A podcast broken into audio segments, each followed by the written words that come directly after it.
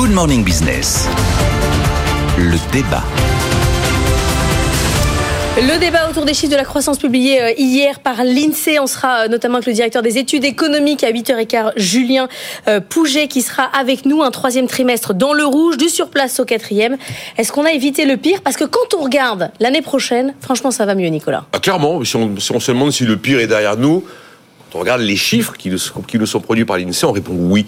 Attention, c'est pas le Pérou, hein, 2024. Moi, ce que je retiens quand même de la note de conjoncture de l'INSEE, c'est que que ce soit en 2023 ou en 2024, d'après l'INSEE, quand même, les espoirs de croissance du gouvernement seront pas tenus.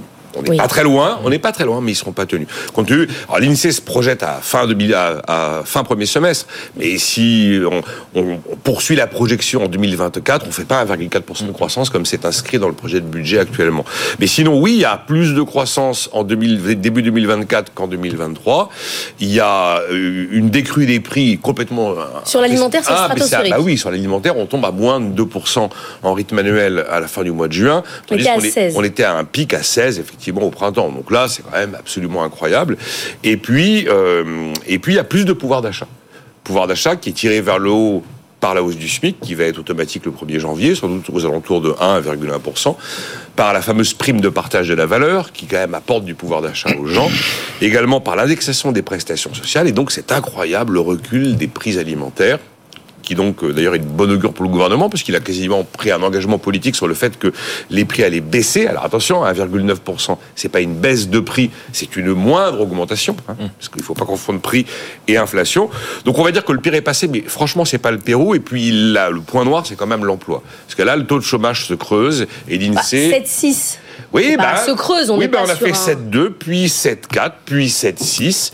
Et vous voyez que euh, c'est ça, ça- risque de devenir un marqueur politique alors que c'était sorti du champ politique, on n'en parlait plus. Olivier Dussopt, j'ai pas encore lu son interview dans les échos, mais il nous annonce que pour objectif plein emploi, objectif plein emploi, objectif 5, 5%, le voilà qui, nous, qui commence à nous concocter un acte 2 des réformes.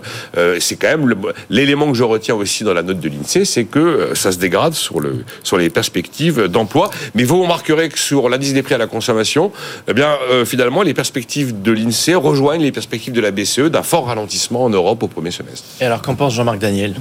Alors Jean-Marc Daniel, euh, par rapport à tout ça, il rappelle quand même qu'il n'est pas Madame Irma, donc euh, il va pas faire.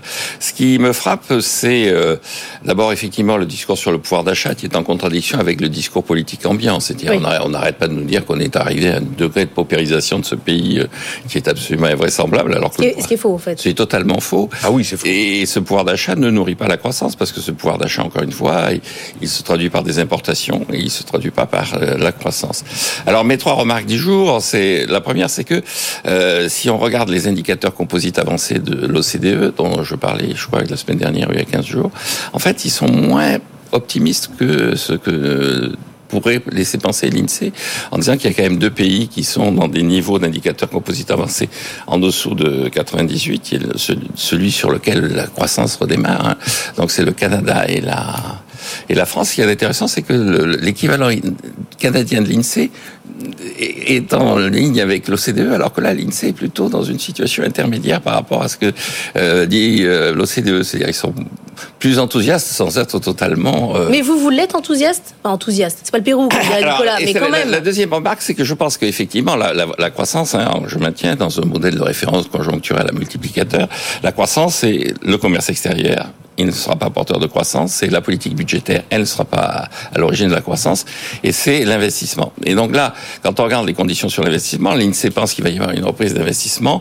La Banque de France, par exemple, dans la note de conjoncture qu'elle a faite récemment, indiquait bien que le taux d'utilisation des capacités de production, qui est un indicateur aussi avancé de l'investissement, était redescendu, en- là aussi, euh, euh, en dessous, non seulement de la moyenne, mais en dessous de, de, de, de la... était en train de baisser, descendu en dessous de 80. Et donc là, les entreprises, elles vont utiliser leur capacité de production plutôt que d'investir, normalement. Et donc, là aussi, cet indicateur, ce qui fait que, deuxième élément, je serais peut-être moins, encore une fois, moins allant que, que, que l'INSEE. Alors, il y a un indicateur qui est très intéressant, c'est évidemment l'évolution des prix. Et donc, la question qu'on se pose, c'est, alors, je, je renvoie les auditeurs téléspectateurs à une série d'articles dans le New York Times, et dont une partie a été reprise par Le Monde, notamment de Krugman et de, et de James Galbraith, avec cette question, c'est pourquoi est-ce qu'on a parlé d'inflation? Pourquoi est-ce qu'il y a des gens qui, sérieusement, ont évoqué l'idée qu'il y avait de l'inflation? Je rappelle le titre sur l'article de Galbraith, les économistes qui pensaient que l'inflation serait transitoire ont été moqués pendant deux ans, alors qu'ils avaient totalement raison. Je pense qu'il y a un vrai problème. Alors, ce qui est intéressant, ce que dit Krugman, c'est qu'il y a un vrai problème. Il dit, bon, dans les gens qui commentent l'actualité économique, il y a ce qu'il appelle des perroquets, des gens qui répètent parce qu'ils Mhm. ont... À la fin, on verra où on, se situe. Et- Continuez, Jean-Marc. et, et ensuite, il y a les savants, il y a les gens qui réfléchissent. Et ils disent, la question qui se pose, pourquoi est-ce que les gens qui réfléchissent n'ont pas été capables d'inverser le courant par rapport au perroquet Et il dit, alors bon, alors Krugman, il y a des, des explications qui sont plus ou moins farfelues. Je crois que l'essentiel, on en revient à ce qu'on disait au début, c'est la perception permanente de la population qu'elle est toujours en situation de perte de pouvoir d'achat. Mais c'est à cause de l'alimentaire, ça. C'est la place que prend l'inflation alimentaire. Parce que là, il y a eu une vraie hausse de prix. Alors là, il y a eu une vraie hausse de prix. Et effectivement, là aussi, alors c'est ce que dit euh, non pas euh, Krugman ou Galbraith, mais ce que disait l'Insee justement dans une de ses notes, c'est qu'effectivement, il y a la, la, les produits qu'on achète le plus fréquemment marquent Ah oui. davantage sur le plan psychologique que les produits vers lesquels on se Quand vous tourne. achetez une voiture. hein. Voilà, exactement. Alors c'est incorporé dans la façon de calculer l'indice des prix. L'indice des prix, il est structuré autour de ce constat. Mais effectivement, il y a un problème plus général qui est un problème de perception de la réalité économique par les gens, qui fait que euh, comme toujours, non comme oui, oui, comme souvent, oui, oui. Voilà, Donc, On pourrait philosopher sur la place de l'émotion mais- désormais dans voilà, la voilà. Et relation. donc, il y a un véritable enjeu. La vraie question, c'est effectivement euh, pourquoi. Alors, donc, je reviens à ce que disait. Pourquoi est-ce que par-delà les, les perroquets, il y a des savants qui ont défendu l'idée qu'il y avait de l'inflation? C'est une question. Nic- Non, mais Nicolas, je sais pas où vous êtes. L'opinion est mais- toujours beaucoup plus sensible aux mauvaises nouvelles qu'aux bonnes. Bah oui. on, a eu un exemple qui était hyper parlant. On débute la crise des Gilets jaunes sur un problème de pouvoir d'achat lié au, au tout début à, une- à un problème de hausse des taxes sur le Mmh. prix de l'essence. On sort de cette crise des Gilets jaunes avec le premier Macron de l'histoire, 17 milliards d'euros, et tout le monde dit on n'a rien eu. Ah bah si, il y a eu 17 milliards d'euros. Il y a eu un Macron. Voilà. Euh, Donc euh, personne n'a vu les 17 milliards d'euros. Par contre, tout le monde s'est beaucoup beaucoup euh, ému d'une hausse de CSG. Mais quand la CSG a été ramenée à son niveau d'avant, c'est comme si rien n'avait été. C'est toujours comme ça. C'est pour ça que dans nos baromètres Odoxa, quand on demande aux gens c'est combien l'inflation en France, on est entre 17 et 18 Oui, mais on serait pas des Français autrement. Peut-être. Oui, mais il y a pas, Voilà. ce qui est intéressant, c'est que Krugman en parle aussi. C'est Ah. c'est un phénomène qui est peut-être pas uniquement français. C'est un phénomène qui est assez partagé dans le comportement humain. Trop d'émotions, peut-être.